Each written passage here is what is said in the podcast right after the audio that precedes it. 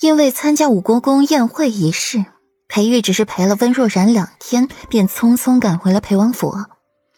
温若然站在门口，目送着裴玉的马车远去，过了良久，才讷讷的开口：“英年，表哥他从来没这么敷衍过我，也从来没有这样头也不回的离开我。”英宁给温若然披上了披风，宽慰着温若然：“小姐，表少爷一直都是在意你的，不然你怎么只说了一句想表少爷了？表少爷二话不说的就留下来陪着你呢。”温若然漂亮的杏眸灼灼生辉，随即又暗淡下来。可是，表哥身在别院，心却飞到了别处，根本不在我身上。温若然垂下眸子。身子倚靠在了冰冷的门框上，目光含怨。表哥是不是不要自己了？好像表哥成亲之后，便很少来寻我，陪我了。每一次匆匆来，匆匆走，应该都是为了我那个新表嫂吧。表哥的外甥一直都是自己做的，表哥也时常穿。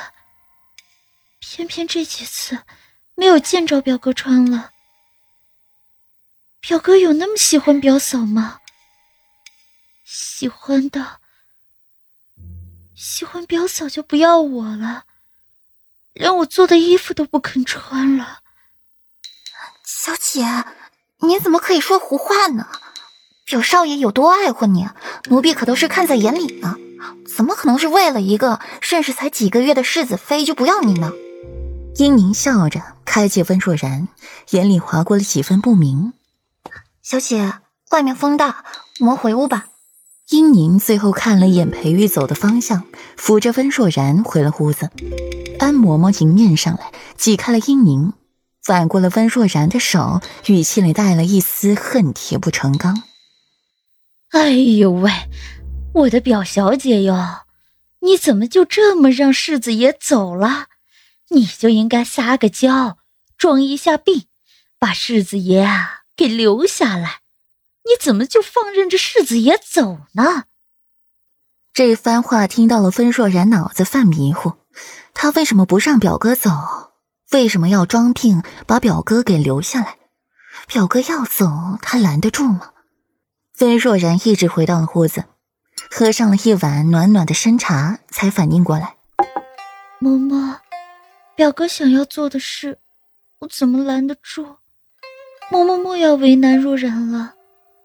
对若然垂下眸子，经过两天在床上的休养，对若然的脸色恢复了些许红润。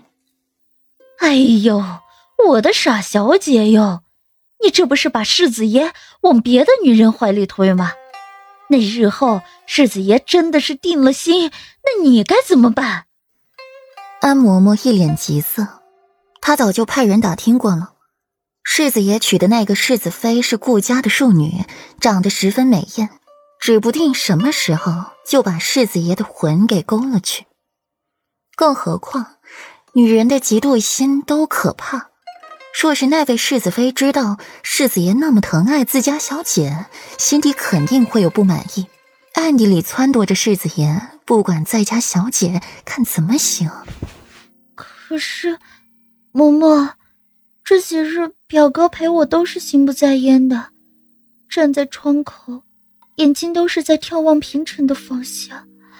我，温若然欲言又止，表哥的心思根本不在这里。小姐，你就是太善良了，你就该拿出些手段笼络住世子爷才对，把世子爷给留下来，不该放世子爷走的。安嬷嬷为温若然着急，这小姐脑袋瓜子怎么就是不开窍呢？温若然垂眸，低声呢喃着：“手段。”裴玉回去王府，本能的先去七云轩，走到一半，却生生的转了一个弯儿，先去了书房沐浴，洗净了身上沾了檀香熏香的气息，才去内室寻顾阮。世子妃呢？裴玉回来，只看到了四温在院子里。回禀世子爷，世子妃带着桔梗姐姐去小库房了，说是要找什么东西。温婉上前一步，府里回答。